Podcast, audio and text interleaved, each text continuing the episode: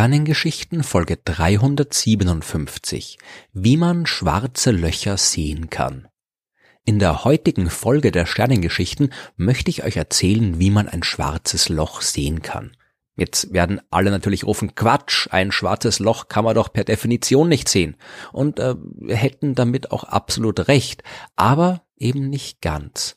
Und bevor es jetzt kompliziert wird, dröseln wir das der Reihe nach auf. Was kann man sehen und was nicht bei einem schwarzen Loch und wie kann man das, was man sehen kann, dann auch tatsächlich sehen? Denn immerhin gibt es ja seit 10. April 2019 ein echtes Bild eines schwarzen Lochs, das erste Bild eines schwarzen Lochs, und zwar eines schwarzen Lochs im Zentrum der Galaxie Messier 87. Ich habe in Folge 334 mehr davon erzählt. Dieses Bild existiert, das ist keine Fantasie, aber was sieht man darauf und warum kann man das sehen, was man sieht? Fangen wir mit den schwarzen Löchern selbst an. Darüber habe ich ja schon oft erzählt, zum Beispiel in den Folgen 40, 41 und 238 der Sternengeschichten.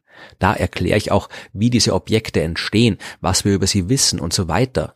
Ein bisschen knifflig ist die Frage, was ein schwarzes Loch eigentlich ist. Je nachdem, wie man es betrachtet, wissen wir das oder wir wissen es nicht. Ganz simpel gesagt ist ein schwarzes Loch das, was man bekommt, wenn man ausreichend viel Masse auf ausreichend kleinem Raum konzentriert. Man braucht also möglichst dichte Materie, denn nur dann bekommt man wirklich große Gravitationskräfte. Die Stärke der Gravitationskraft, die man spürt, die hängt ja einerseits von der Masse ab, die die Kraft ausübt, und andererseits auch vom Abstand, in dem man sich zu dieser Masse befindet. Es nützt nichts, einfach nur sehr viel Masse irgendwo zu haben, denn wenn diese Masse sehr ausgedehnt ist, wie zum Beispiel bei einem Stern, dann kann man der gesamten Masse nicht nahe genug kommen, um die Effekte zu spüren, die ein schwarzes Loch ausmachen. Wenn die Masse aber ausreichend stark komprimiert ist, dann kann man ihr so nahe kommen, dass es interessant wird. Würde man zum Beispiel die gesamte Masse der Sonne auf eine Kugel mit einem Radius von drei Kilometern zusammenquetschen, dann wird's wirklich spannend. Wir können uns jetzt vorstellen, wir würden auf der Oberfläche dieser Kugel stehen. Dann wären wir ja nie weiter als sechs Kilometer vom Rest der Masse entfernt. Das ist der Abstand zum Punkt auf der uns genau gegenüberliegenden Seite der Kugel. Unser Abstand zur gesamten Sonnenmasse ist also immer klein und die Anziehungskraft, die wir spüren, daher auch immer groß und in dem Fall so groß, dass wir die Oberfläche nicht mehr dauerhaft verlassen könnten. Wir müssten uns dafür schneller als mit Lichtgeschwindigkeit von ihr entfernen, aber das ist nicht möglich. Wir und alles andere ist dauerhaft auf der Kugel gefangen. Nichts kommt weg, nicht einmal Licht. Nichts kann schneller als Licht sein und deswegen bleibt alles dort gefangen. Die zusammengequetschte Sonne ist zu einem schwarzen Loch geworden. Den Abstand, den man zu einer Masse haben muss, damit das passiert, den nennt man Ereignishorizont. Alles, was sich hinter dem Ereignishorizont befindet, kommt da nicht mehr weg. Wir können daher auch nicht beobachten oder wissen, was im Inneren des Ereignishorizonts passiert oder was dort ist. Der Ereignishorizont, das ist auch keine echte Barriere. Das Beispiel mit der Kugel von vorhin darf man jetzt nicht zu ernst nehmen. Ein schwarzes Loch ist keine Kugel, die den Ereignishorizont ausfüllt. Wir wissen nicht, was ein schwarzes Loch wirklich ist. Wir wissen nur, dass Masse so stark komprimiert worden ist, dass sich um sie herum so ein Ereignishorizont gebildet hat. Zum Beispiel, wenn ein sehr massereicher Stern am Ende seines Lebens in sich zusammenfällt, dann drückt ihn sein eigenes Gewicht so stark zusammen, dass ein Ereignishorizont entsteht, was nichts anderes heißt, als dass die Masse so stark komprimiert wird, dass man ihr so nahe kommen kann, um nicht mehr wegzukommen. Mit Sicherheit wird der ehemalige Stern dann auch noch weiter in sich zusammenfallen, als es dieser Ereignishorizont vorgibt, aber von außen sehen wir eben nur den Ereignishorizont, was dahinter ist. Und zu was dieser Stern geworden ist, das können wir derzeit weder theoretisch vernünftig vorhersagen und schon gar nicht beobachten. Wir wissen nur, dass man diesem etwas nicht näher kommen sollte, als es der Abstand des Ereignishorizonts vorgibt, denn dann kämen wir nicht mehr zurück.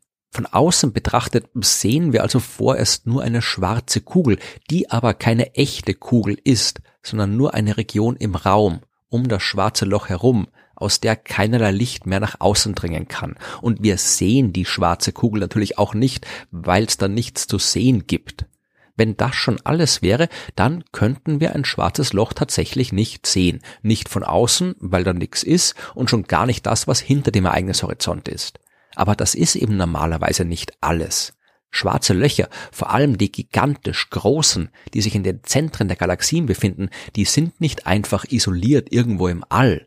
Es gibt ja noch jede Menge anderes Zeugs und gerade in den Zentren der Galaxien ist dieses Zeug besonders häufig und dicht. Da stehen die Sterne eng nebeneinander, die schleudern Gas und Staub hinaus ins All. Es gibt Gas- und Staubwolken zwischen den Sternen. All das bewegt sich um das schwarze Loch rundherum und kann auch ins schwarze Loch hineinfallen. Damit meint man, dieses ganze Zeug kann den Ereignishorizont von außen nach innen überqueren und das tut das Zeug nicht einfach so.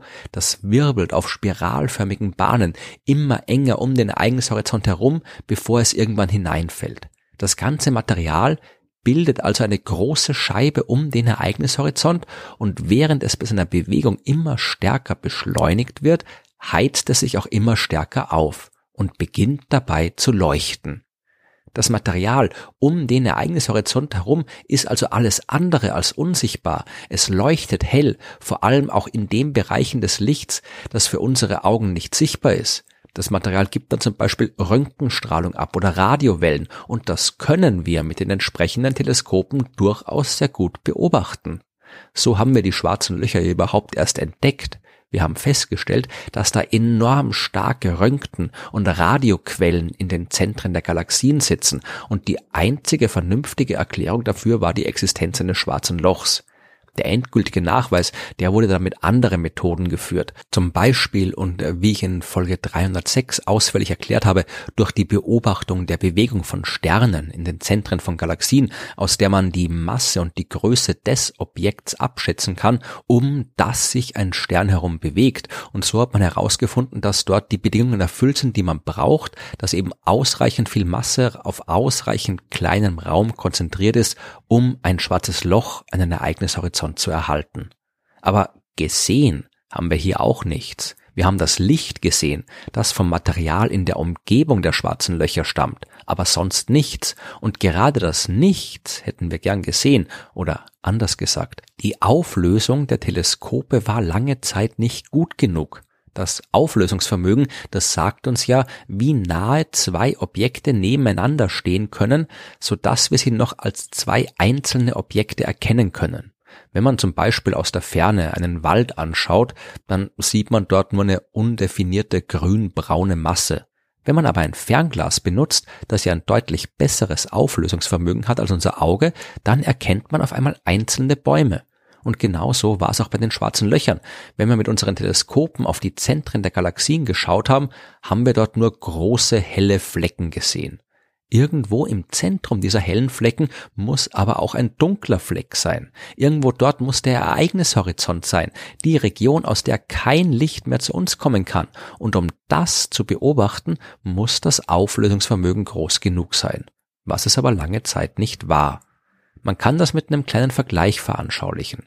Die Galaxie Messier 87, wo man das erste Bild des schwarzen Lochs gemacht hat, die ist 54 Millionen Lichtjahre von uns entfernt. Der Ereignishorizont des Schwarzen Lochs im Zentrum dieser Galaxie hat einen Durchmesser von 18 Milliarden Kilometern. Das entspricht dem 120-fachen Abstand zwischen Erde und Sonne. Das ist groß. Das ist sehr groß. Das Schwarze Loch ist aber auch sehr, sehr weit weg. In der Astronomie benutzt man in solchen Fällen die Einheit des Bogenmaß, um die Größe zu beschreiben. Man bestimmt also, unter welchem Winkel uns ein Objekt am Himmel erscheint. Ein Kreis um den gesamten Himmel herum hat dabei 360 Grad, wie jeder Kreis. Jedes Grad hat 60 Bogenminuten, jede Bogenminute hat 60 Bogensekunden. Der Vollmond zum Beispiel, der hat eine Größe von 30 Bogenminuten, überdeckt also ein halbes Grad des kompletten Kreises am Himmel. Oder anders gesagt, man bräuchte 720 Vollmonde, wenn man den Horizont einmal komplett rundherum anfüllen wollte. Der Ereignishorizont des Schwarzen Lochs vom Messier 87 hat eine Größe von 40 Mikrobogensekunden. Das entspricht ungefähr der Größe einer Orange, die auf dem Mond liegt und die wir von der Erde aus beobachten wollen. Das ist nicht möglich, auch nicht mit den besten Teleskopen, die wir haben.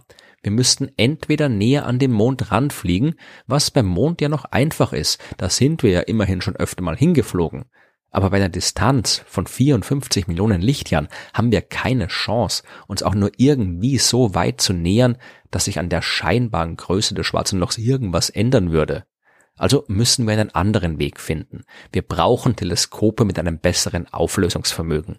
Und genau die haben wir gebaut und genau damit war es möglich, das erste Bild eines schwarzen Lochs zu machen. Oder wenn man das lieber hat, das erste Bild des Ereignishorizontes eines schwarzen Lochs. Oder, was vielleicht noch schöner klingt, das erste Bild des Schattens, den ein schwarzes Loch auf das helle Licht im Inneren einer fernen Galaxie geworfen hat. Wie auch immer man es nennt, gelungen ist das Bild, weil man eine ganz spezielle Technik benutzt hat. Die nennt sich Very Long Baseline Interferometry und was es damit auf sich hat, erfahrt ihr in der nächsten Folge der Sternengeschichten.